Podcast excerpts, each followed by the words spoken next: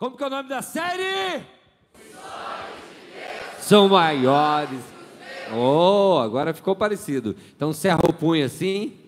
Eu vou contar até três e você vai dizer: os sonhos de Deus são maiores que os meus, mas com pulmão cheio de ar, com força, com autoridade. Um, dois, três. Os sonhos de Deus são maiores que os meus. Aplauda o Senhor, bem forte. Glória a Deus. Deus faz mais do que a gente imagina. Deus faz mais do que a nossa capacidade alcança. Deus faz coisas maiores do que a gente pode pensar. Eu quero ler com vocês no primeiro livro de Samuel, no capítulo de número 1. Primeiro livro de Samuel, no capítulo de número 1.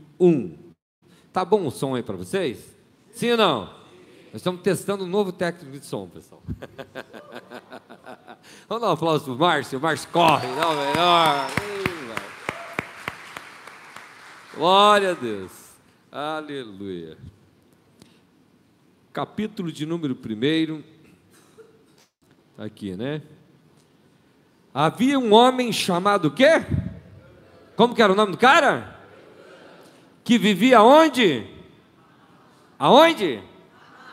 na região de Zuf, na região da montanhosa de Efraim. Era filho de quem? Georão. Filho de Eliú, filho de Tou, filho de Zuf de Efraim. Próximo versículo. Eucana tinha quantas esposas? A primeira se chamava e a segunda? Penina tinha quantos filhos? Quantos filhos? Tinha filhos, é? Ana, porém, próximo versículo. Todos os anos Eucana subia de sua cidade até onde? Para fazer o quê? Para adorar o Senhor dos exércitos. E fazer o que mais?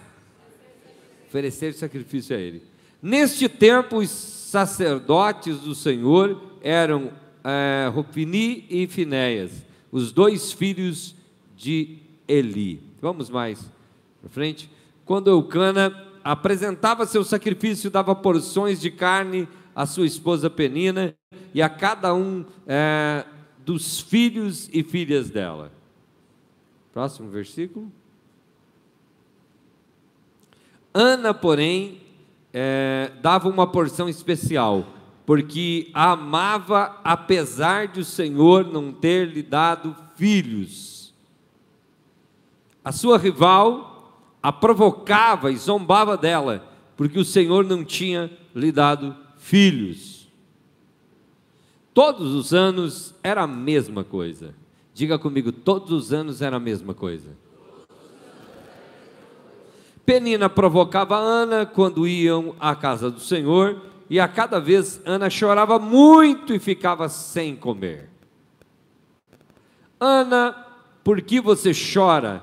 perguntava Eucana, seu marido, por que não come? Por que está tão triste? Será que não sou melhor para você que dez filhos?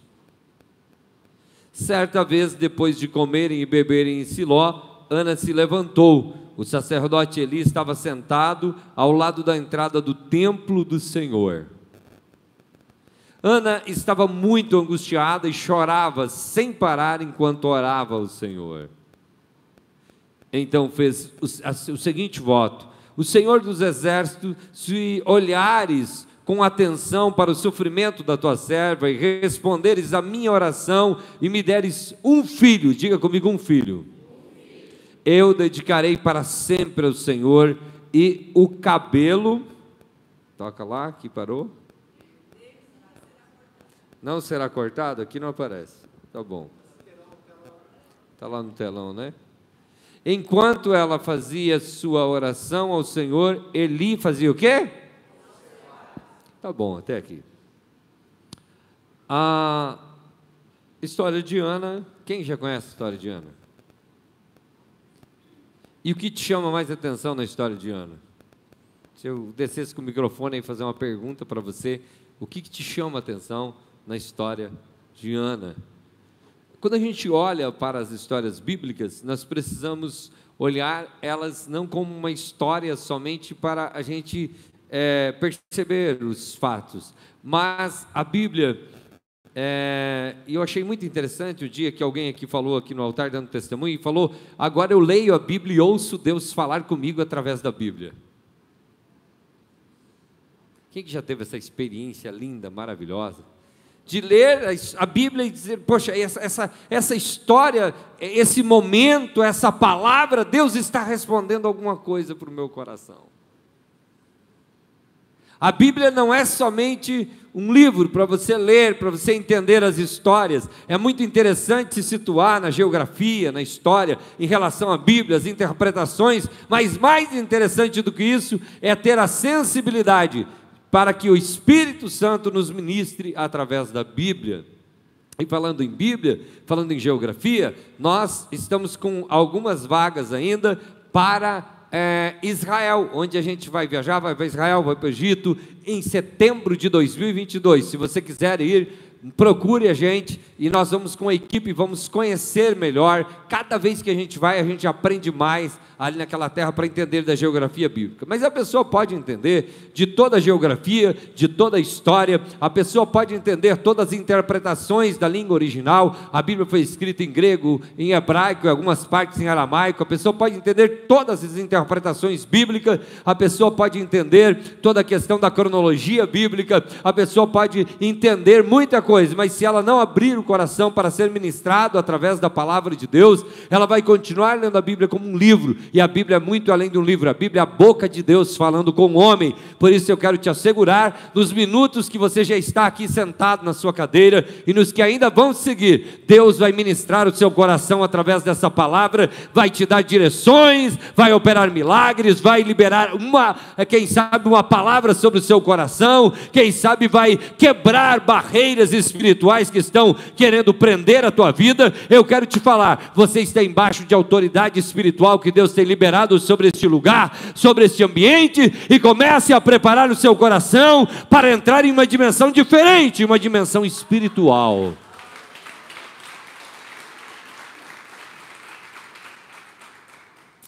Ana casa. É na época Deus tolerou a pandemia. Deus nunca criou, né? Mas Deus tolerou. E nessa época, Eucana era casado com duas mulheres, com Penina e com Ana. Penina tinha filhos, né? nós sabemos ela teve essa bênção do Senhor de ter filhos, e Ana não tinha.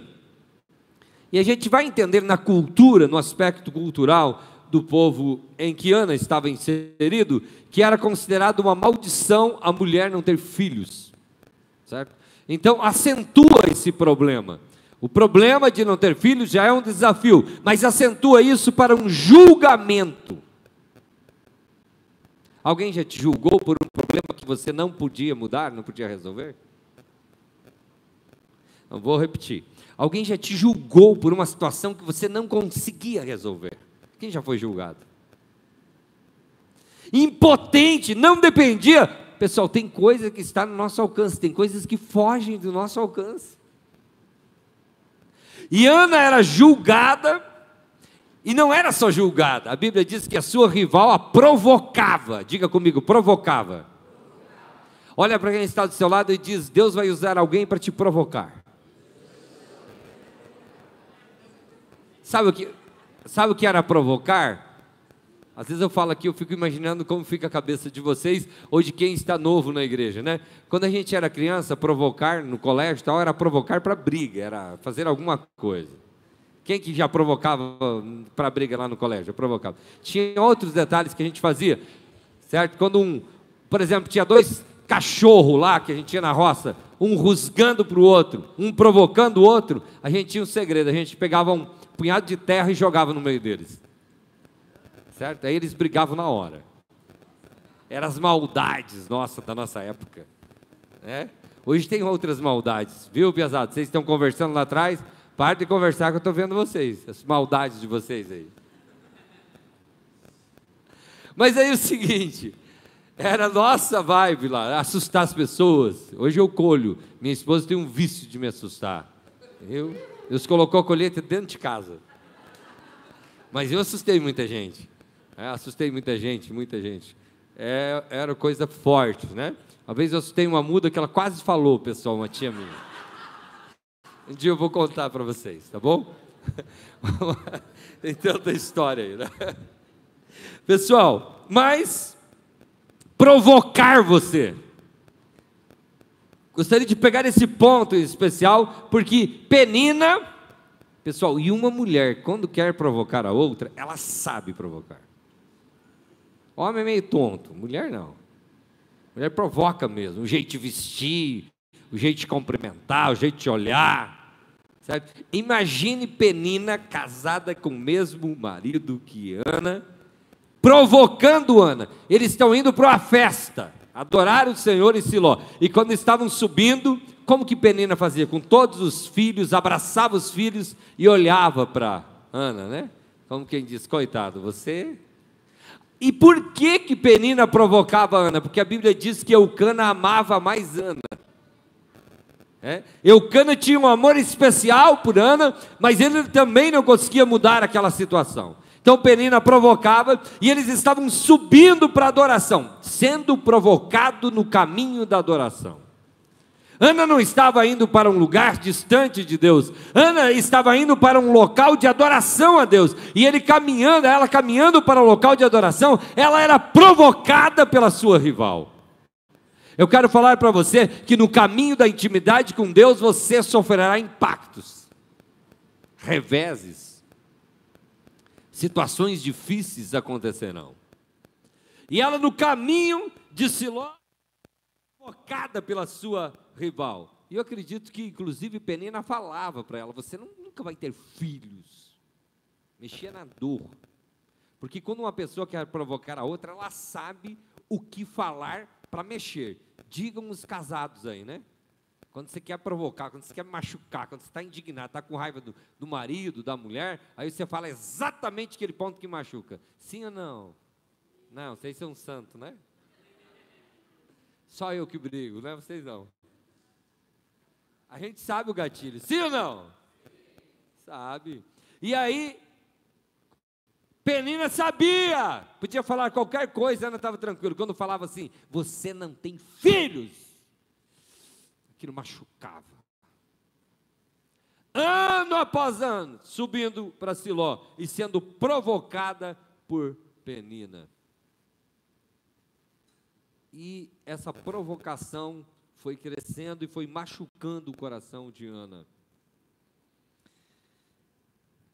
E o único que podia mudar esse cenário era. Era. Que ela era estéril. Tem alguma coisa que só Deus pode fazer na tua vida? Alguma coisa que você olha e só Deus. Tem? Quantos que tem alguma coisa? Só Deus. Só Deus pode fazer alguma coisa. Não tinha como mudar aquele contexto. Então ela subiu um dia a Siló e Penina com aquele, aqueles filhos e filhas, e de repente ao chegar em Siló, ela todo mundo ia comer, e ela era o tipo de mulher que se ofendesse ela, ela ficava sem comer. Não comia. Tem um que se ofender, daí come tudo que vem na frente, fica nervosa. O ser humano tem os seus, os seus, suas formas de reagir. Mas a resposta de Ana, ela ficava triste e ela não comia, ela se bloqueava. Por aí, se a gente fizesse uma análise por algumas características de Ana, a gente poderia fazer uma análise de perfil da personalidade de Ana, mas nós não, não vamos entrar nisso. Ela ficava sem comer. E aí, mas o detalhe, pessoal, só ficar sem comer não resolve. Olha para quem está do seu lado e diz: só ficar sem comer não resolve. Muda nada. Ficar sem comer de raiva, Deus não está nem aí para você ficar sem comer de raiva. Vai ficar muitos, muitas vezes. Vai ficar muito tempo. É? Vai ficar muitas situações e muitas vezes vai ficar nessa situação, certo? E às vezes o marido, a mulher, né, agora ficar sem comer, ficar sem dormir, ficar, não tem problema, vai ficar só você vai sofrer, vai dormir também, vai comer também, continua vivendo a vida. Mas ela não conseguiu, ela ficou sem comer. Só que ela não ficou só sem comer, ela entrou no templo e foi orar. ela substituiu o momento de só choro por choro e oração. Ela começou a colocar um ingrediente chamado oração, que colocou Deus dentro dessa história. Você ficar só sem comer, você ficar só chorando, você ficar só lamentando, não vai mudar nada. Agora, se você, ao invés de se, só se lamentar, ao invés de só chorar, ao invés de só se, às vezes, ficar passivo, passiva, se reprimir, é, ao invés de ficar só isolado, você começar a colocar oração nesse ambiente, as coisas começam a mudar. Oração é provocar uma ação de Deus para a terra. Oração é provocar uma ação de Deus para a terra. É quando eu dou autorização para Deus começar a interferir em situações complexas da minha vida aqui na terra. Então ela entrou em oração diante de Deus. E a Bíblia diz que os lábios só se movimentavam, não saía som da sua voz. Mas saíam lágrimas dos seus olhos. E ela estava em um ato profundo de fé em uma conversa íntima com Deus, e ela começou a desabafar para Deus. E ela fez um voto a Deus. Quem já parou para pensar um pouco sobre voto? Voto, fazer um voto, um propósito. Ela votou a Deus, ela fez um propósito. Ela disse o seguinte: Eu, se tu me deres um filho, eu trago este filho e consagro ao Senhor, entrego para ti, Deus, para ser um sacerdote.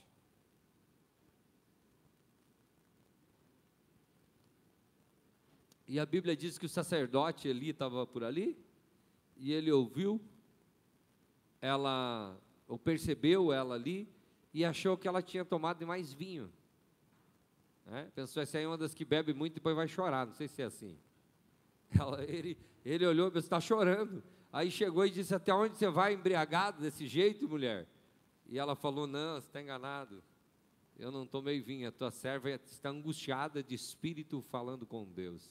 As pessoas tirarão conclusão das tuas lágrimas, porque elas não, entender, não entenderão o teu coração. As pessoas tirarão conclusão de você pelo seu estereótipo, mas elas não entenderão o seu coração. Só que tem um que entende o seu coração tem um que sabe a intensidade de cada lágrima, cada, sabe, momentos que você não consegue expressar palavras. A Bíblia diz assim: que quando a gente não consegue orar, o Espírito Santo ora por nós a Deus com gemidos inexprimíveis.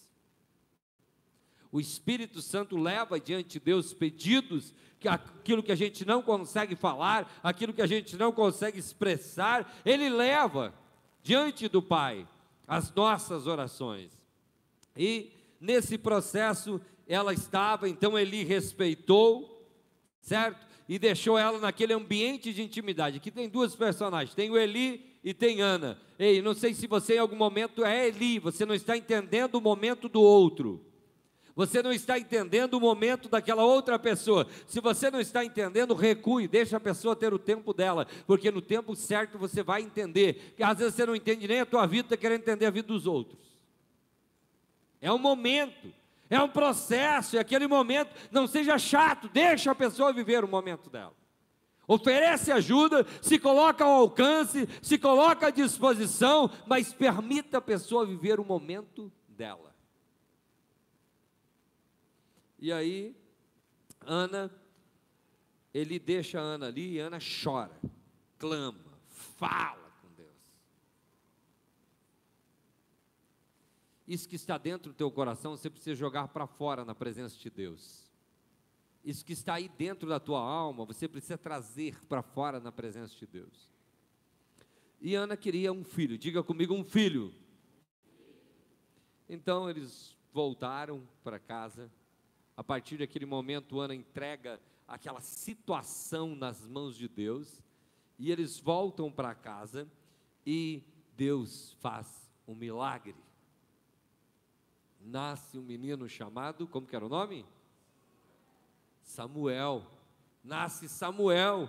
E agora começa uma nova fase, um novo ciclo na vida de Ana. Ana, imagine a alegria de Ana quando percebeu que estava grávida, porque não tinha ultrassom, não tinha teste de gravidez na época. Eu acredito que a mulher ia perceber, de repente ficava com dúvida, ia perceber quando a barriga começasse a crescer, né? ia perceber depois. Mas quando ela percebeu que estava grávida, as coisas começaram então a, a, a mudar de cenário. E você acha como que ficou Penina quando percebeu que Ana estava grávida?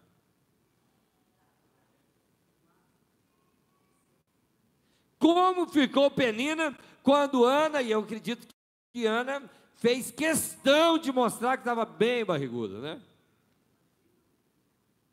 Dentro dela, ela carregava agora um milagre. Ela estava grávida de um milagre.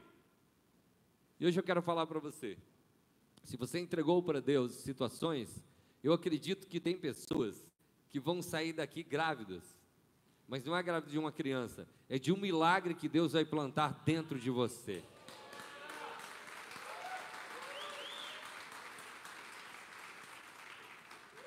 De um milagre que Deus plantou dentro de você. Eu falei para vocês, já no domingo passado, Deus ministrou meu coração mês de dezembro agora. Deus está mexendo com coisas, milagres vão acontecer. Tem um milagre de Deus, eu sinto o fluxo de Deus, aleluia, soprando sobre nós. Tem algo muito forte de Deus acontecendo. Aplaude mesa, aplaude forte ao Senhor.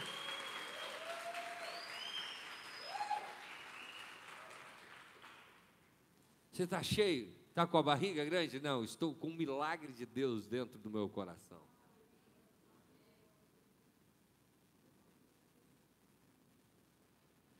No processo de gravidez tem que tomar alguns cuidados, sim ou não? Se não pode abortar. Tem que cuidar. Cuide do teu milagre. Não deixe nada matar o teu milagre. O diabo está doido para abortar um projeto enorme que Deus plantou dentro de você. O diabo está doido para que seja abortado algo, para que seja matado uma vida extraordinária de um sonho que vai transformar a vida de muita gente que Deus plantou dentro do teu coração. Mas eu tenho uma palavra para dizer: fique diante do Senhor, que Deus vai dar a proteção e esse sonho vai nascer. Esse sonho vai nascer. Tem algumas coisas, tem algumas coisas que a mulher na gravidez tem que evitar de comer, de tomar. Sim ou não? As mulheres que já foram grávidas aí. Sim ou não? Quem concorda? Das mulheres. Tem que tomar alguns cuidados. Tem que certinho no médico, fazer o, as consultas, fazer o procedimento, certinho que está cuidando. Ei, fica tranquilo, você vai ter que se abster de algumas coisas, porque é o momento em que o milagre está sendo gerado.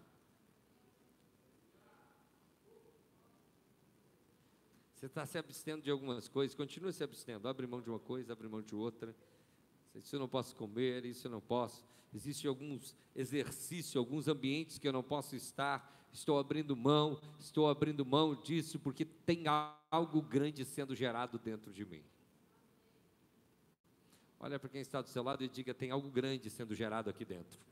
Tem algo muito grande, algo muito grande, algo muito grande. Aleluia. Algo grande de Deus sendo gerado. Tem uns homens que tem algo grande mesmo, está com a barriga grande, né? Não, não é isso. É o, os sonhos de Deus. Os sonhos de Deus se materializando. Pessoal, quando eu olho essa igreja, quando eu olho uma aula, quando eu olho a nossa conferência ontem com transformações de vidas, né? Quando eu olho, eu vejo assim: nasceu, agora vai crescer. Mas já nasceu. Já nasceu. Hoje eu, eu recebi aqui um, um print de uma mensagem, né? Do, do Felipe Tito, lá do pessoal perguntou e falou: Olha, estou mais leve. Não estou crente, mas estou com mais fé. Sei lá, tem alguma coisa acontecendo.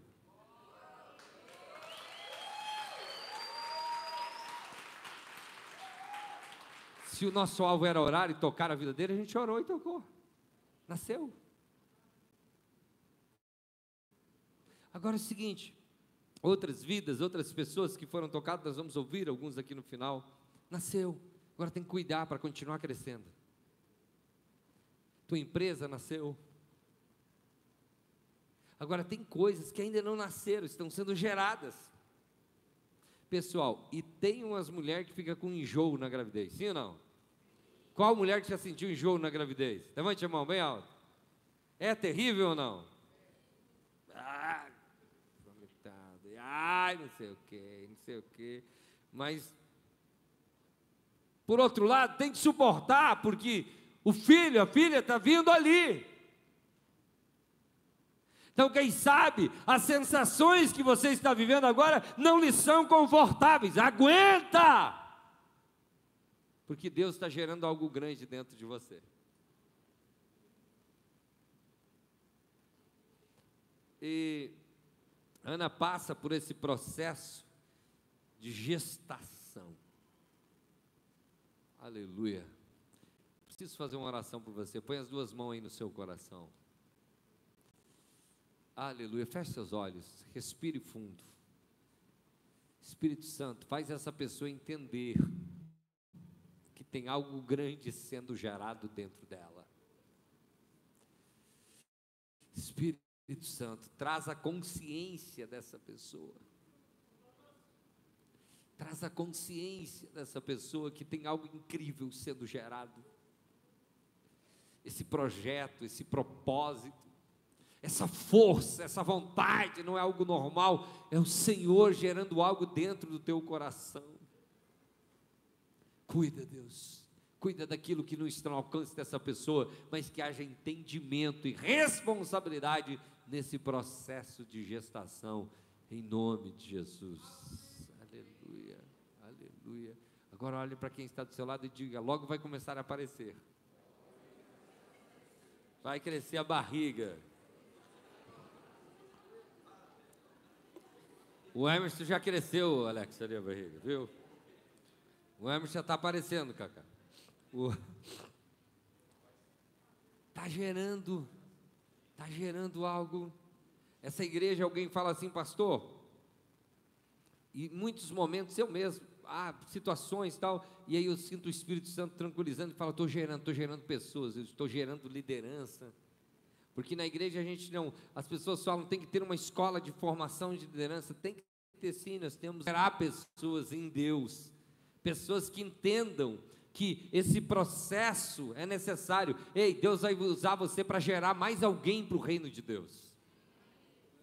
Você alguém? É nesse processo que as coisas e já está nascendo alguns filhos, já está nascendo alguns líderes, já está nascendo alguma, algumas situações já estão aparecendo, mas nós estamos em um processo de gestação.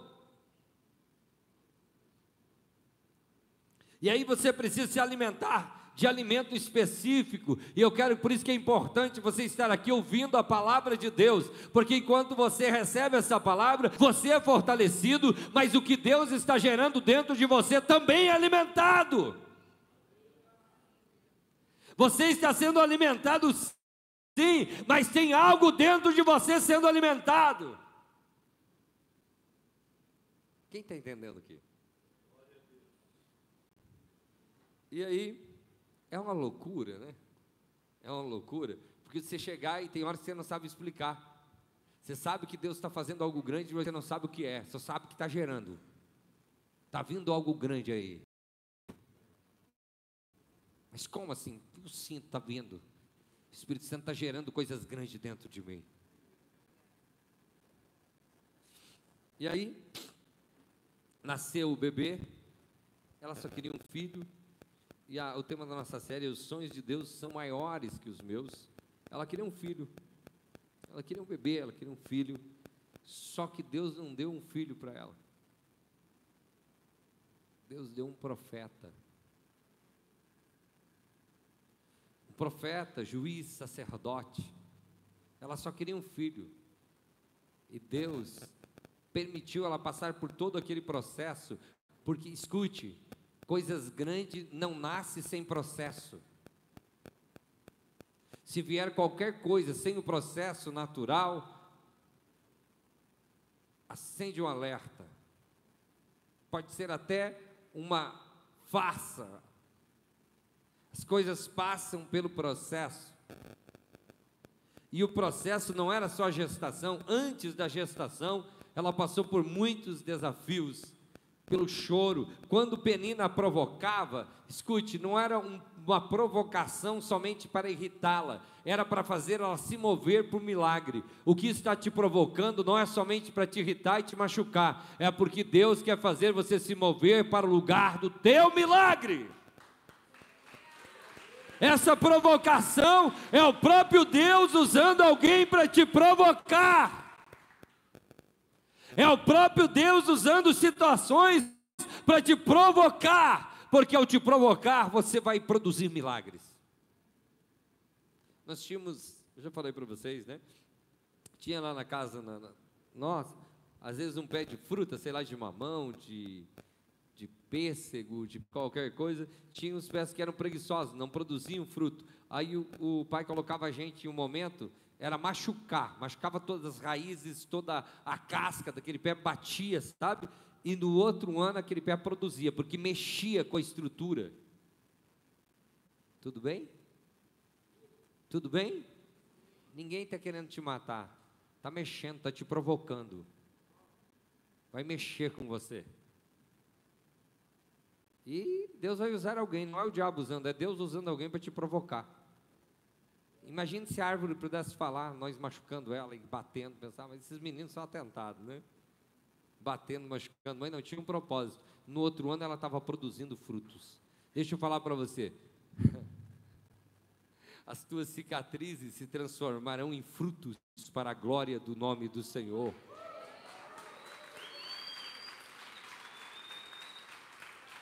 Há um propósito de Deus na provocação. Você está sendo provocado por alguém que Deus colocou para te provocar, porque Deus quer gerar algo grande na sua vida. É uma forma dele tirar você da tua zona de conforto. Então, agora nasce, não é só um filho, é um profeta. Ana queria um filho, Deus queria um profeta. Você só quer um ah, eu só quero uma empresa, eu só quero um, um sei lá, um emprego, eu só quero um ministério para fazer alguma coisa. Deus quer te transformar numa fonte de recursos para o reino de Deus. Deus quer te formar, não quer que você só cumpra uma função aqui dentro da igreja ou fora. Deus quer te tornar uma autoridade espiritual que vai mudar a vida, que vai mudar o cenário, que vai mudar as situações. É por isso que você não nasceu ainda as situações, é porque Ele quer dar algo maior. Você quer algo para satisfazer satisfazer o teu ego, e Deus não quer satisfazer o teu ego, Deus quer cumprir uma missão e um propósito é muito maior. Você quer um filho só para a penina não te provocar mais. E Deus quer um profeta para silenciar a voz do inimigo. Deus quer fazer algo muito, muito maior através da sua vida e na sua vida. E aí nasce Samuel, e Samuel, quando passa pelo processo de desmame, né, ele é desmamado, então Ana leva para Eli, eu gosto muito dessa situação. Ei, existem situações que você vai precisar ser desmamado. Para comer alimento mais sólido, para viver numa outra dimensão certo? É, é aquelas fases na vida cristã que a pessoa às vezes depende toda hora de conversar com o pastor, de ser abraçado por alguém. Cuide para não ficar dependente. Está na hora de ser desmamado, de você vir para o culto mesmo que ninguém te convide, de você sair feliz, mesmo que o pastor não consiga te dar um abraço. Nessa igreja logo, logo vai ter muita gente. Não vou conseguir abraçar todo mundo. Os pastores, quem sabe, não vão, mas Deus vai abraçar você. Deus vai cuidando de você e você vai cuidar de outras pessoas. Você não vai depender de ficar com uma dependência emocional. Se não me der atenção, sai daqui. Se não fizer o que eu quero, é hora de crescer, é hora da igreja crescer e criar maturidade espiritual e entender que você já foi desmamado. Dá uma mexida aí com quem está do lado, com o tu que diz assim: vai ter que ser desmamado, vai ter que ser desmamado, vai ter, vai ter que crescer, vai ter que se virar. Senão daqui a pouco a gente vai estar com um monte de bebê espiritual, barbado, querendo mamar ainda. Entendeu? Hora de crescer. Aí vem aquilo que a gente estuda, né? É o tecnon e o uios, né? Tecnon é o bebê pequenininho que depende de cuidado. E o uios já é o filho maior que cuida do menor. Está na hora de se tornar uios de você já cuidar de alguém, não de você só querer cuidado, cuidado, querer que dê atenção, atenção, atenção. Tem gente que é um poço de carência, nunca termina.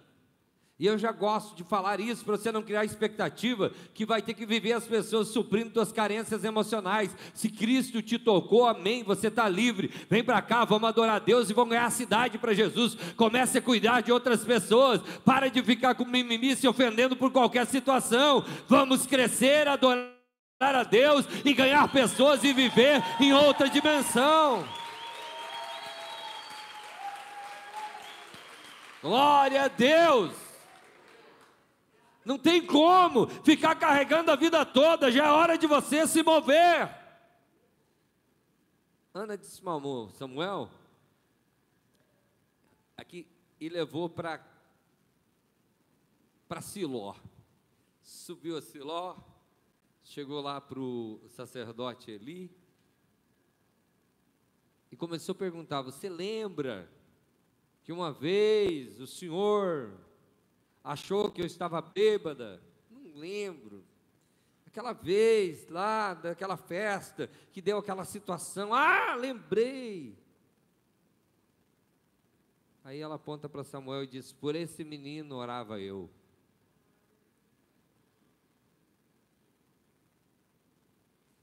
Cara, é muito legal poder mostrar o resultado das nossas orações. Quem já teve alegria de desfrutar do resultado de uma oração? Por esse menino orava eu. Por essa igreja orava eu. Daqui a pouco você vê o teu filho, a tua filha, o teu esposo, a tua esposa sendo transformado e você vai dizer: eu estava orando para que isso acontecesse. Daqui a pouco você vai ver um milagre acontecer, a porta se abrir, você vai dizer: Eu estava orando para isso acontecer, e aconteceu. Olha o poder da oração. A oração traz aquilo que era impossível para o campo da possibilidade, é milagre. É milagre. Acontece milagre. Quem está orando para que Deus toque a vida de alguém aqui? Continue orando. Continue orando, continue clamando. Não desista de orar, não desista de clamar, continue clamando ao Senhor. E aí ela entrega Samuel para o sacerdote. E aí tem um paradoxo. Ela queria um filho e agora ela entrega o filho. Escute de novo. Deus não te dará nada que você não tem coragem de entregar para Ele. Deus não te dará nada que você não tem coragem de entregar para Ele. O que hoje você tem de mais precioso? Tem gente que fala, minha família, mas mexe nas finanças, ele chuta até a família. É só papo, discurso de hipocrisia que de fato é o mais importante para você, que você teria coragem de entregar ao Senhor. Tua família você entrega ao Senhor. Tua casa você consegue entregar? Teu carro você consegue entregar? Teu dinheiro você consegue entregar? Tua reputação você consegue entregar? O que é de mais precioso? Você consegue entregar ao Senhor. Ela entregou Samuel na casa do sacerdote. Pessoal, e o sacerdote estava numa crise que Deus já tinha rejeitado ele, estava num problema terrível. Mas ela entregou. E no meio daquela crise, Samuel ficava num ambiente, era como se fosse um seminário, e ela, ele ficava num ambiente, o sacerdote morava junto ao templo, e um dia antes que apagasse uma lâmpada que costumava se apagar, Samuel foi para o quarto dos seminaristas que ficava ali, aquele menino, ele, ele já era um adolescente, e quando ele vai ali, a Bíblia diz que ele ouviu uma voz dizendo: Samuel. Aí ele correu lá em Eli e falou: E aí, o senhor me chamou? Ele falou: Não te chamei. Três vezes chamou. Aí o, o, o, sacerdote entendeu que Deus estava chamando o menino. E aí, então ele disse: Quando essa voz falar, diga, fala que o teu servo ouve. Então Samuel começou a desenvolver um diálogo. Era Deus chamando Samuel. E Deus levanta Samuel. Samuel provoca o maior avivamento da história do povo de Israel. Samuel é um homem tão usado por Deus, ele é que unge Davi como rei. Samuel é um homem levantado naquela hora em meio àquela crise, tinha uma crise moral, tinha uma crise ministerial. Deixa eu falar para você, a crise é a hora em que Deus vai levantar sonhos dele na terra. Você está olhando, tem crise moral, está numa crise em tantos aspectos. Existe crise de liderança, existe crise de identidade. É uma época em que a avalanche de pecado, de erros, está tentando ser normatizada. É uma época de crises no meio das igrejas, no cenário. Existe muitas crises, mas eu quero falar para você: não estou de olho na crise, eu estou de olho dizendo: Deus está levantando profetas em meio à crise, Deus está levantando juízes em meio à crise, Deus está levantando pessoas em meio à crise. Porque Deus não perde batalha, Deus não vai perder essa batalha dentro da tua casa, dentro da tua história, dentro da nação brasileira. Deus não vai perder essa batalha. Deus está levantando alguém. Deus está levantando pessoas em meio à crise. E na área em que Ana foi afrontada, na área da maior dor, foi aonde aconteceu um milagre e ela recebeu maior autoridade. Ei, quer ver onde Deus vai te honrar? Onde está a tua dor? Onde é a área onde você é mais afrontado? Na área que você mais sofreu, na área onde você tem marcas, prepara, nessa área vai nascer um milagre. Nessa área vai nascer um milagre. Nessa área vai nascer um milagre. E esse milagre nascendo, você vai entender que é naquela área, porque a dor, a provocação está gerando autoridade. Quando você se levantar naquela área, as pessoas vão dizer só Deus. Ei, escute. Quando eu olho, eu falo hoje para empresários, para empreendedores, para milionários, multimilionários, e eu falando de Jesus, e quando as pessoas perguntam o meu histórico, eu sou filho de agricultor. Sabe o que é isso? Deus me levantou. Eu olho, eu sei que é Deus me usando, é a glória dele se revelando através da minha vida, sabe por quê? Porque Deus usa os que não são para confundir os que são. Deus vai usar a tua vida, Deus vai levantar você, você vai falar para multidões, você vai tocar pessoas, Deus te levantou, não importa o quanto você foi machucado e provocado, o que importa é o milagre.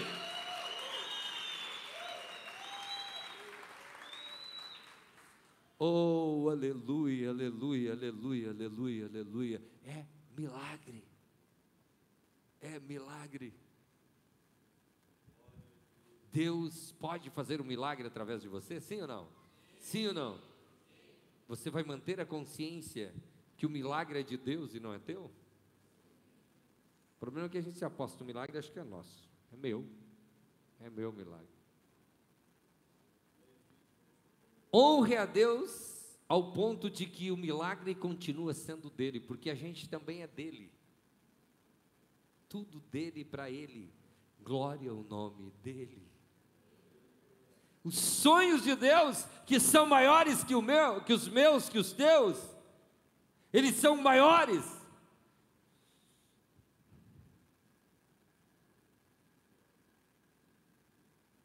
Já mencionei em algum momento, acho que lá na conferência, que o, o que foi falado na célula lá em casa, da dor, né?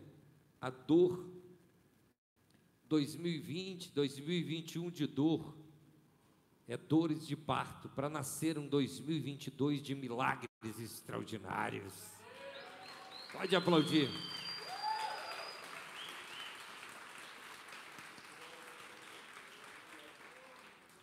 E nós vamos, embaixo dessa palavra de fé, nós vamos hoje lançar aqui o projeto de vida 2022. Pode aplaudir. Sabe o que vai acontecer? Hoje, e eu quero que você entenda isso, você leva a sério o que eu vou falando, não ignore, não, não passa por cima desse processo. Deixa eu falar uma coisa. Hoje nós vamos te entregar uma folha e uma caneta, você vai escrever um rascunho rápido. Mas eu quero pedir para você pegar na área espiritual, familiar e financeira, você pegar uma, sei lá, uma cartolina em casa, sentar com seus filhos, ou seu esposo, esposa, ou você sozinho e desenhar o teu projeto de vida do jeito que você acha viável desenhar e trazer ele na mão no próximo domingo. Pessoal, é materializar a tua fé, é acreditar, é se comprometer, é, é triunfar, é tirar não somente em palavras o que você acredita que Deus pode fazer em 2022, mas transformar em texto, em imagem e trazer aqui orar diante de Deus. Tornar notório, tornar palpável. Está nascendo os sonhos de Deus, então você precisa materializar. Coloque números, coloque metas, coloque comprometimento, coloque questões ali, se comprometa diante do altar. Sabe o que acontece? Todos os domingos de dezembro vai começar hoje. Que você vai escrever, que nós vamos orar, os demônios que querem te atrapalhar em 2022, eles já serão afastados. Deus vai começar a liberar recursos, a liberar oportunidades. Então não é um exercício, ah, é uma bobeira, tem que pegar um papel, escrever. Não, não. Aqui nós estamos embaixo de um ambiente de autoridade espiritual. Você vai fazer algo espiritual, vai materializar, e vai chegar diante de Deus dizendo: Deus, eu creio. Amém? Amém? Amém? Tem folhas aí? Tem caneta? Oi? Quem tem caneta aí? Tem uma parte aí o pessoal já tem. Quem tem caneta não pega caneta, né? Vamos rapidinho entregando aí? Entrega a folha. Pode entregar. Quem tem caneta não pega caneta, quem não tem caneta, a gente dá um jeito aí, empresta a caneta, se vira.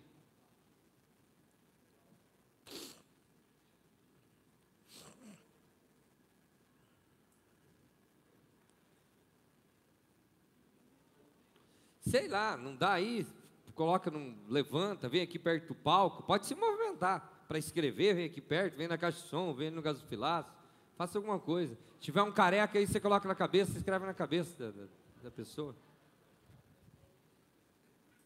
Vamos escrever. Primeiro pilar, espiritual. Segundo, familiar. E terceiro, financeiro. Escreve primeiro ali, coloca projeto de vida 2022 coloque a data, coloque o horário, certo? E daí coloque espiritual, e aí você coloca o teu objetivo espiritual. Ah, na vida espiritual vou ir para Israel, vou ler toda a Bíblia, vou jejuar, vou fazer algo pelo ministério. Coloque aí na vida espiritual. Na vida familiar, sei lá, vou perdoar, vou resolver problemas, vou ser mais humilde, vou melhorar como pessoa, como pai, como esposa, como filho, vou ter mais um filho, não sei. Resolve aí, coloca metas. Vou, vou, vou unir minha família, vou fazer uma reunião semanal é, entre a família para resolver situações. Coloca aí. O que a gente ouve de milagres de pessoas que fizeram esse projeto de vida, você não tem noção. Até hoje. Quem estava na conferência ouviu o, o, o Paulinho, né? O Paulo César Rodrigues começou lá no projeto de vida, os objetivos. Ele pediu que Deus desse uma loja, chegou o final do ano, ele estava com nove. Porque os sonhos de Deus são maiores. Coloque números, coloque metas, coloque objetivos. Ali no financeiro. Escreve. Se precisar se deslocar para firmar isso, vai, escreve vida, nós vamos orar, vamos colocar diante de Deus. Primeiro, na área espiritual, segundo, na área familiar e terceiro, na área financeira. E nós vamos colocar aqui diante do altar do Senhor.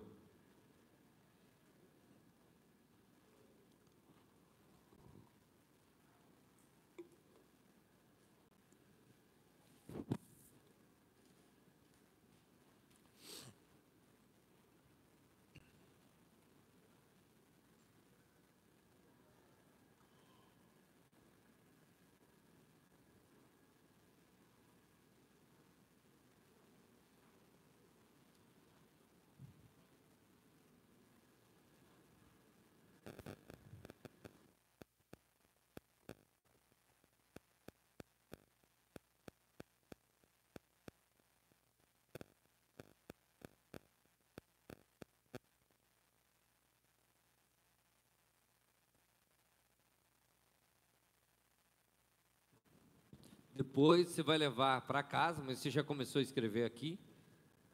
Eu estou vendo, tem alguns escrevendo no celular, amém. Mas o bom é tu colocar no papel. Há uma, uma ciência que fala que aquilo que a gente escreve com o punho, a gente se compromete mais. Depois transforma isso para o papel.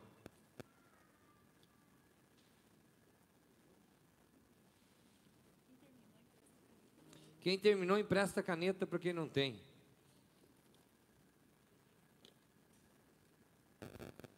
E aí você vai fazer aquela reunião linda em casa.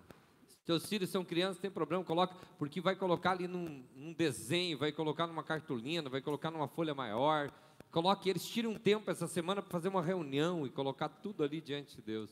Ah, não tem filhos? Então senta você, tira um tempo maior de qualidade, ora, prepara esse ambiente.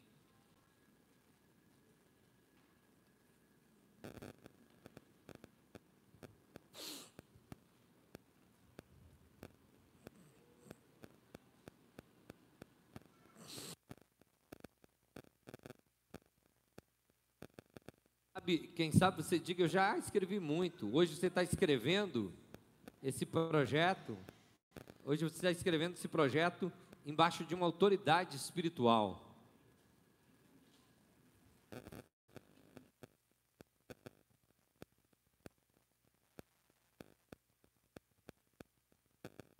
quem terminou, levanta a mão aí com a caneta. Se alguém, se tem uma caneta para emprestar para alguém, que senão a pessoa não vai saber que tu tem uma caneta para emprestar.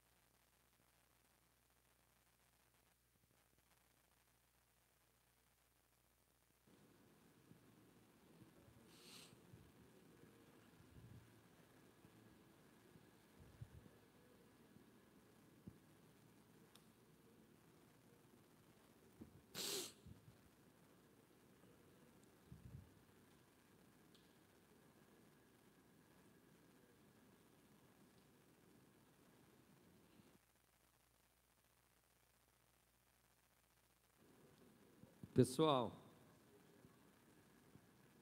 posso falar para vocês do sonho de no, nosso como igreja? Sim ou não? Sim. Daí tu coloca aí também.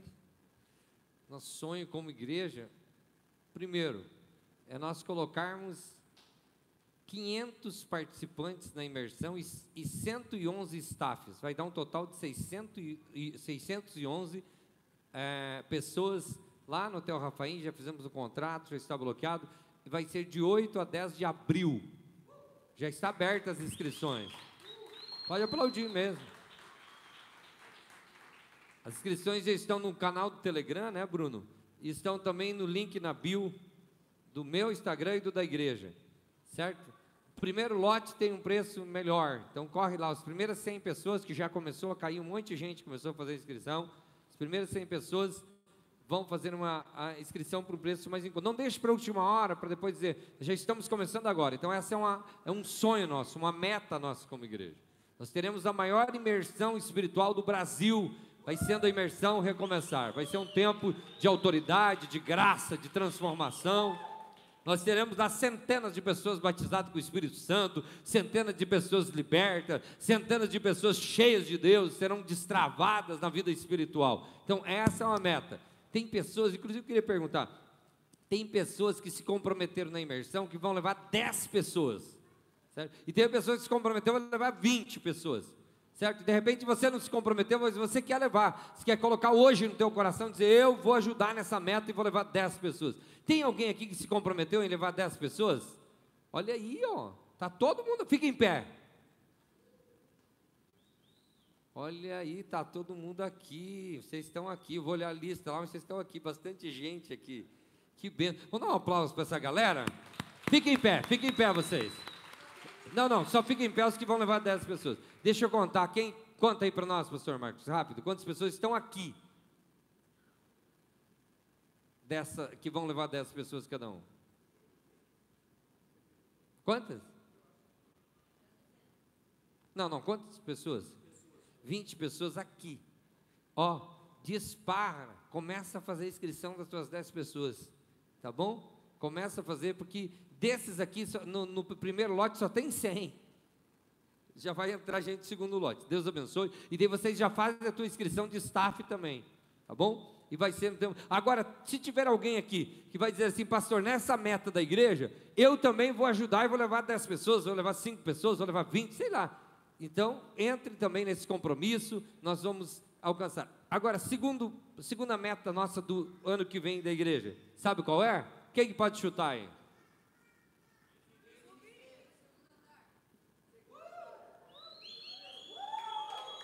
Aplaude mesmo, nós vamos subir. Nosso auditório vai para cima, aqui virá salas e tantas questões, certo? Para isso a gente precisa de grana, então Deus vai te dar dinheiro. Amém? Amém. É 500 mil no mínimo, meio milhão, ah, é muito, pastor, não é. 100 pessoas que façam uma oferta de 5 mil cada um, resolveu e pode nós podemos parcelar isso em 10 vezes de 500, pronto, resolve.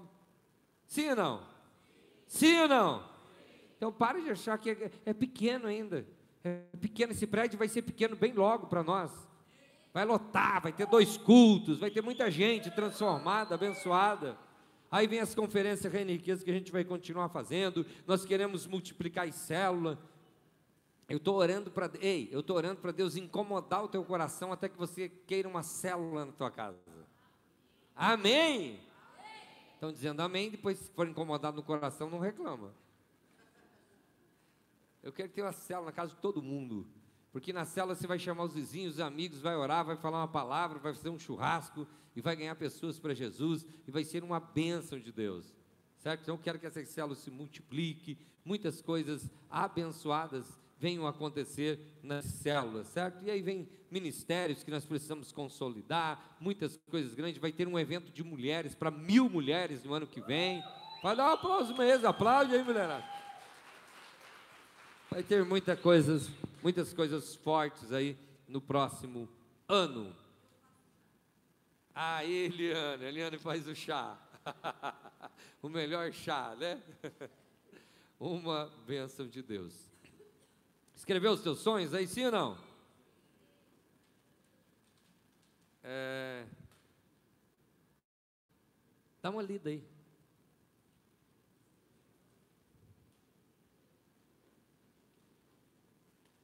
Vou fazer um exercício de fé aqui. Antes de nós orar, você, você vai fazer o seguinte: escute. Às vezes as pessoas não entendem isso. Entenda bem a minha instrução. Você vai, logo em seguida, eu vou mandar para você executar esse, esse processo. Vem aqui, Henrique. Eu vou falar para ele dos sonhos da igreja do ano que vem. Tá bom? E olha como que eu vou falar para ele. Preste atenção aí. Então, eu já vou falar como que já aconteceu. Henrique, a gente reformou lá em cima. Nós estamos com um auditório para mil pessoas. Um palco lindo, um som lindo e a igreja lotada, cara. Aconteceu, agora é 2022. A nossa imersão com 611 pessoas foram tocadas por Deus e a gente se projetou para a próxima ter mais de mil pessoas certo? As entradas da igreja triplicaram, cara. Deus realmente prosperou. Bem-vindo a 2022, essa igreja recomeçar. Agora é o seguinte, você vai levantar e vai procurar alguém e vai falar isso do teu sonho aí. Vamos lá, levante, procura alguém que não é da tua família. Ache alguém que não é da tua família. Vamos, vamos, vamos, levante. Se você nem levanta pelo teu sonho, vamos, levante. Vamos andar.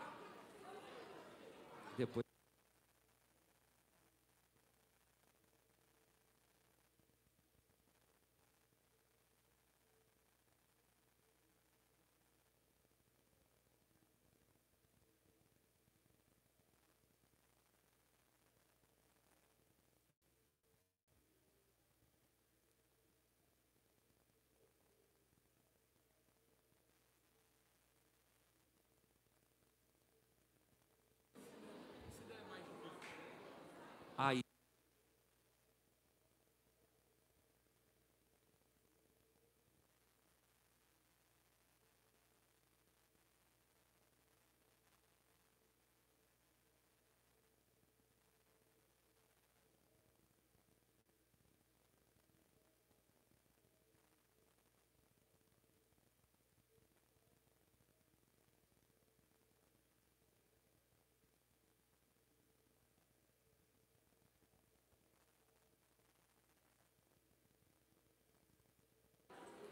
Fala do teu sonho com paixão. E você que está ouvindo, celebra, faz de conta que está feliz.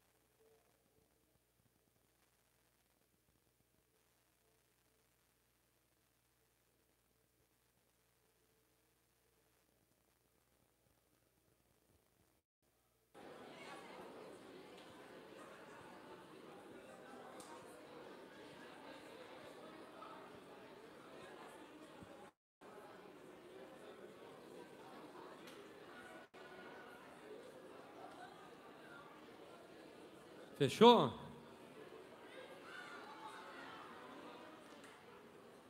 Então venha diante do altar que nós vamos orar agora pelo teu sonho. Nós vamos colocar diante de Deus. Venha.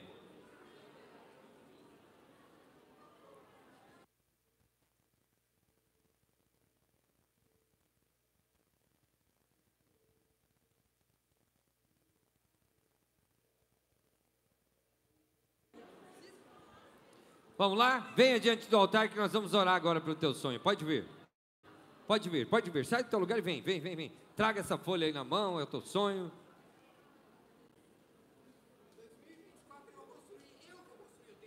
Aleluia! Muito bom.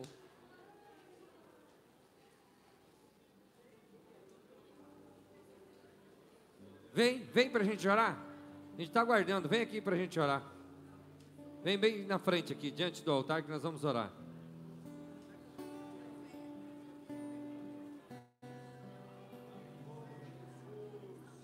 Já vai orando aí, vai levantando a tua folha e vai orando, falando com Deus. Começa a orar.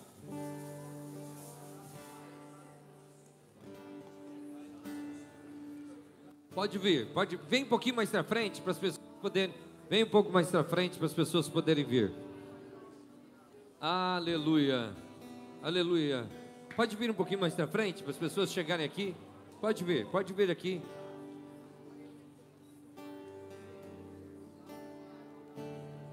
Levante essa folha aí, levante mesmo. Levante com autoridade, com graça. Oh, aleluia. Diga assim comigo, Deus. Deus. Estamos, aqui. estamos aqui. Diga, estou aqui colocando diante do Senhor os meus sonhos, os meus desejos, as minhas metas. E eu espero, Deus, que os meus sonhos estejam em sincronia com a tua vontade, com o teu querer. Eu me posiciono contra tudo aquilo que tentou me parar, que tentou me impedir. E eu reconheço, Deus, que para tu, que para o Senhor, não há nada impossível. Para mim, eu vejo problemas, eu vejo limitações, mas através da fé, eu estou rompendo, eu estou vencendo e eu sei que tudo é possível ao que crê. Eu estou certo que nada e ninguém poderá me parar, porque os teus sonhos, Deus, são maiores que os meus. Deus, derrama sobre minha vida e a minha família uma unção de vitória. Nós cremos que nesse mês de dezembro começou um movimento, uma nova unção, uma nova unção, uma unção profética. E 2022 nós vamos colher muitos milagres. Em nome de Jesus, nós consagramos e nos comprometemos de estar aqui durante esse mês de dezembro, diante do teu altar, orando, profetizando, semeando, para colhermos em 2022. Em 2022, toda dor que passamos, 2020, 2021, gerou um 2022 extraordinário. Restitui, Senhor. Restitui, Senhor. Agora coloque esse papel sobre o seu peito e ore profundamente. Ore com as suas palavras. Planos em mim. Ele vai fazer o que me apraz. Sou pequeno e falho. Mas ser, é Deus. Ele é Deus. Ele só faz o melhor pelo seu. Oh, ore. Deus vai cumprir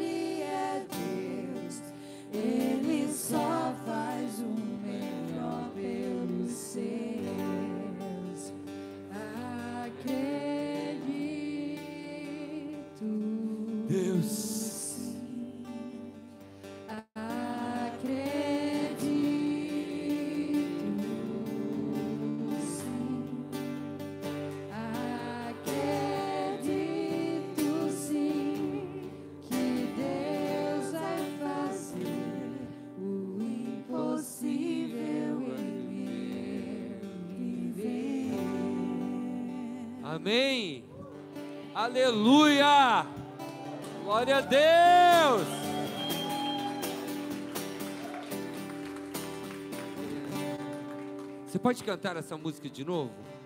Você pode cantar de forma profética? Aleluia, elevando o nível da tua fé. Cante. Os seus planos em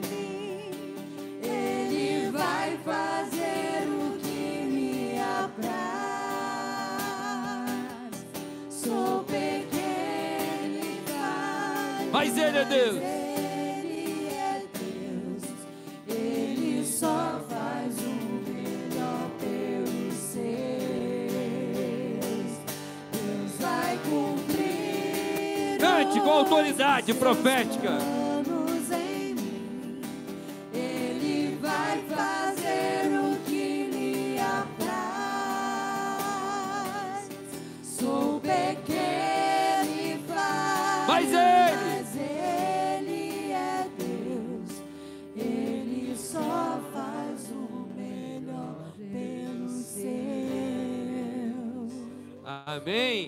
Volte para o seu lugar adorando ao Senhor, agradecendo ao Senhor por tudo aquilo que Ele já fez. Aleluia.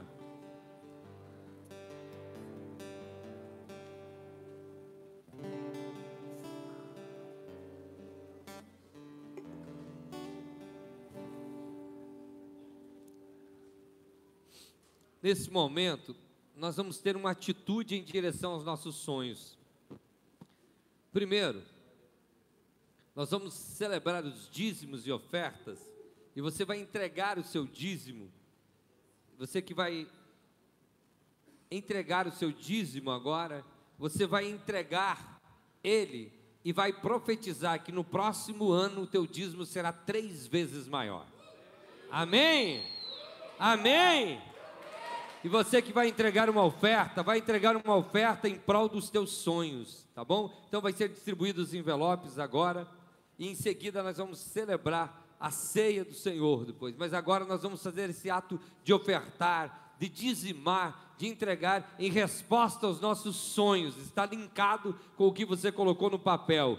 Amém? O teu dízimo vai ser mais alto. Se vai ser mais alto é porque você vai ganhar mais, você vai prosperar mais e a tua oferta vai ser em prol do teu sonho. Então pegue o envelope, coloque o seu dízimo, coloque a sua oferta. Hoje, primeiro domingo do mês de dezembro. Você quer fazer um pix? Está aqui no telão, secretaria@recomeçar.eu.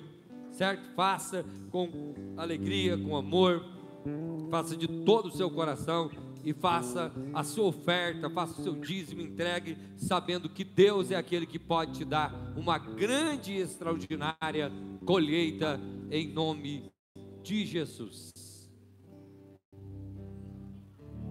Agora, tu quer um sonho enorme, se move, planta uma semente em prol do teu sonho. Se move, tem um movimento de fé, tem uma atitude de fé. Faça isso. Faça isso na presença de Deus, andando agora em 2021 para colher em 2022. O que muda a tua colheita são mudando as tuas sementes, certo? Quanto mais eu semeio, quanto mais eu me entrego, mais eu vou produzir colheitas em nome de Jesus. Levante seu envelope. Deus, nessa noite abençoada, nós agora estamos tendo a oportunidade de termos uma atitude em direção aos nossos sonhos uma atitude de ofertar em prol dos nossos sonhos de 2022, uma atitude de dizimar e profeticamente declarar que o nosso dízimo será muito maior no próximo ano. Nós consagramos tudo ao Senhor, em nome de Jesus. Amém e amém. Traga diante Deus do altar.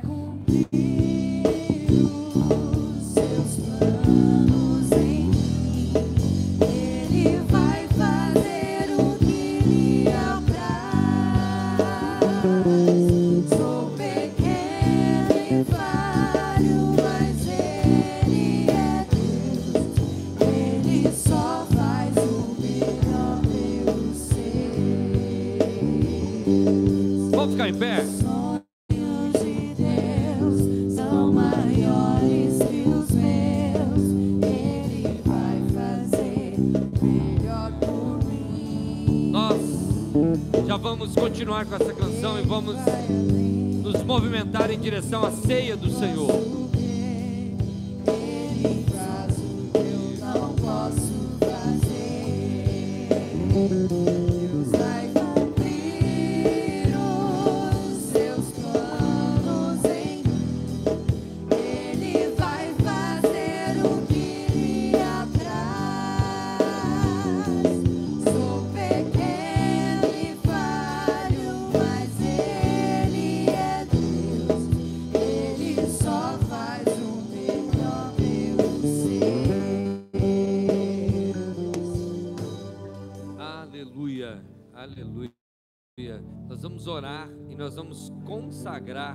Ao Senhor o pão e o cálice. O pão é como símbolo do corpo de Cristo e o cálice é o símbolo do sangue de Jesus. Pois eu recebi do Senhor o que também vos entreguei, que o Senhor Jesus, na noite que foi traído, tomou o pão e, tendo dado graças, partiu e disse: Isto é o meu corpo que é dado em favor de vós. Fazei isso em memória de mim. Da mesma maneira, depois de cear, tomou o cálice e disse: Este cálice é a nova aliança no meu sangue. Façam isso sempre que beberem em memória de mim. Porque sempre que comerem deste pão e beberem deste cálice, vocês estão anunciando a morte do Senhor até que ele venha. Estenda suas mãos. Deus, nós consagramos agora o pão e o cálice que estão nas mãos do Cacá e da Gabi, nós consagramos ao Senhor.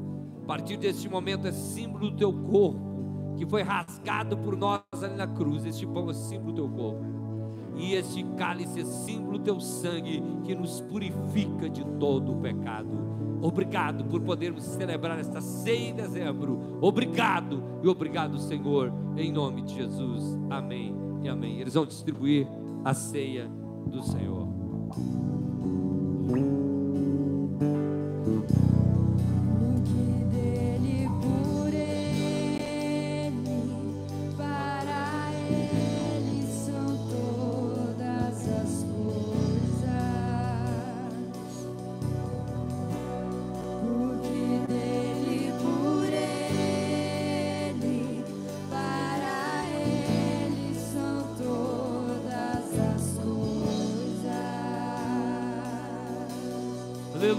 Adore ao Senhor.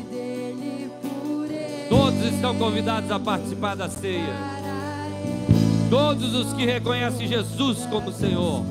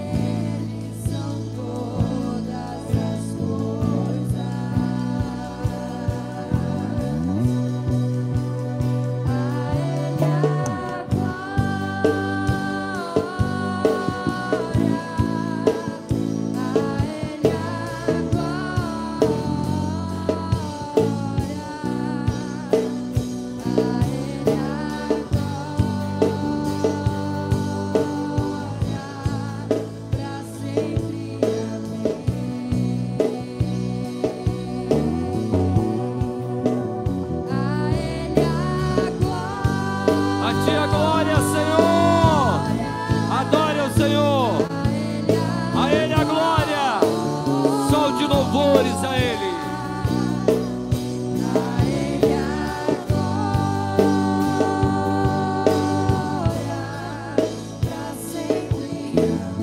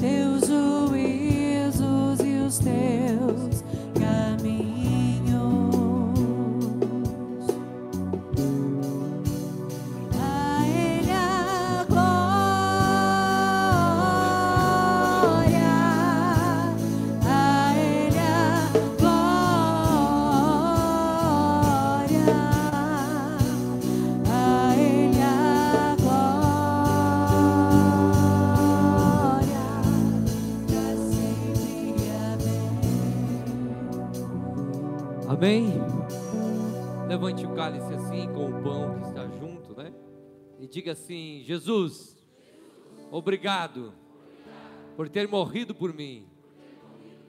O teu corpo foi rasgado por mim ali na cruz.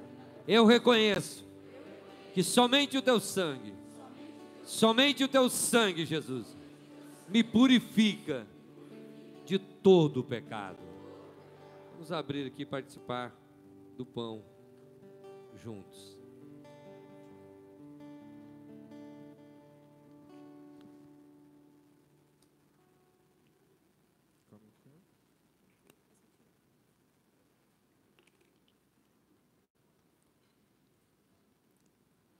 Vamos participar do cálice juntamente também.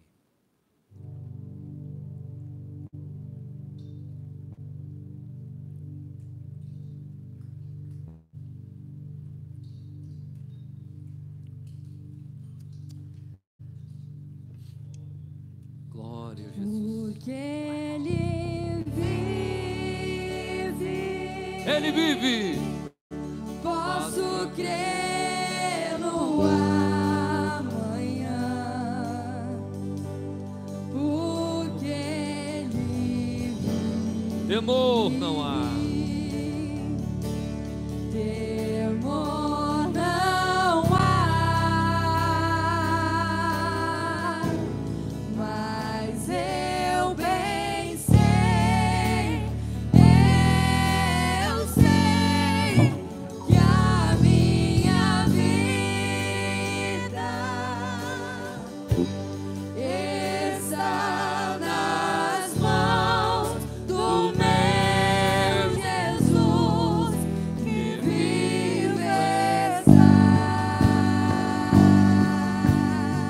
Aplauso bem forte a esse Jesus. Glória a Deus, glória a Deus. Pode sentar por mais um momento. Graças a Deus. Henrique, vem aqui. O Henrique, pessoal. Quem conhece o Henrique Câmara aí? Tá em casa, cara. Essa é a tua igreja, né? Esse é o povo. Vamos dar um aplauso recebendo ele aqui.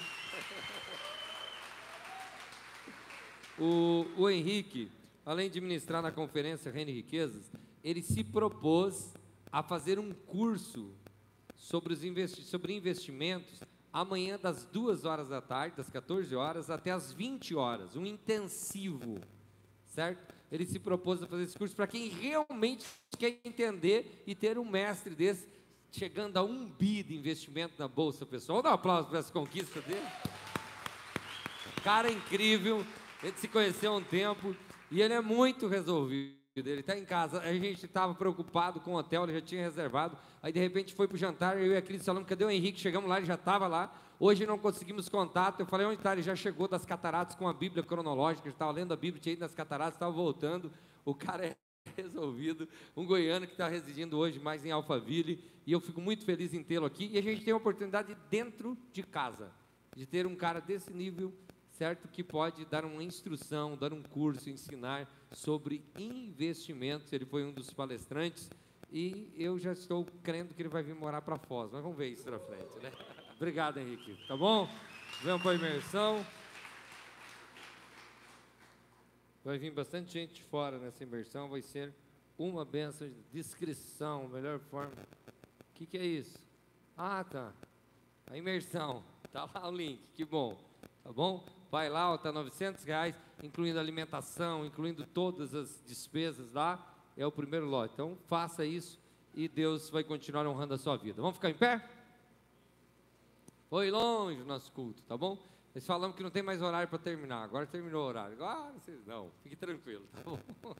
Célula, quarta-feira, célula dos, dos jovens acima de 18 anos lá em casa, solteiro acima de 18 anos lá em casa, não confundam. Eu falei aqui que era para ir só os acima de 18 anos lá em casa e os solteiros. O pessoal entendeu que não podia vir no culto de jovem, Carla. Já pensou?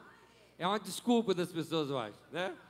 O culto de jovem pode vir casado, pode vir solteiro, todo mundo. É um culto com característica jovem. Acontece aos sábados às 19h30. Mas lá em casa é células 20 horas nas quarta-feira. Está aqui o nosso líder, Luciano, está aqui ou não? Vai, vai, e tem uma galera lá, está sendo muito bom. Célula falando de fé e empreendedorismo lá em casa, para jovens solteiros acima de 18 anos. Está namorando, pode ir, leva namorado, namorado, não tem problema. Agora é o seguinte, quarta-feira ainda, na casa da Fer, do Márcio e a Carlas, tem a célula dos adolescentes e jovens abaixo de 18 anos, certo? Estão lá, então, na, no Márcio e a Carlas. Quarta-feira ainda, célula mista na casa do Alex e a Josi só procurar eles, você pode ser atendido e saber onde é o endereço. Quinta-feira, célula mista na casa do Márcio e a Carlos, é um tempo de muita bênção. E no Jonathan, não sei se vai acontecer a célula na sexta-feira, certo? Recomeçar social. Levar nas células um quilo de alimento, trazer aqui na igreja. A irmã Isorete tem cuidado do recomeçar social e nós precisamos atender vidas que precisam ser atendidas. Amém? Mãos estendidas, que a graça do Senhor Jesus Cristo, o grande e eterno amor de Deus e a comunhão do Espírito Santo seja com todos e todos dizem. Deus abençoe, ótimo mês de dezembro. Domingo que vem estaremos aqui. Festa da virada. Você que não vai viajar na festa da virada, procure a gente. Nós vamos fazer uma festona, pessoal.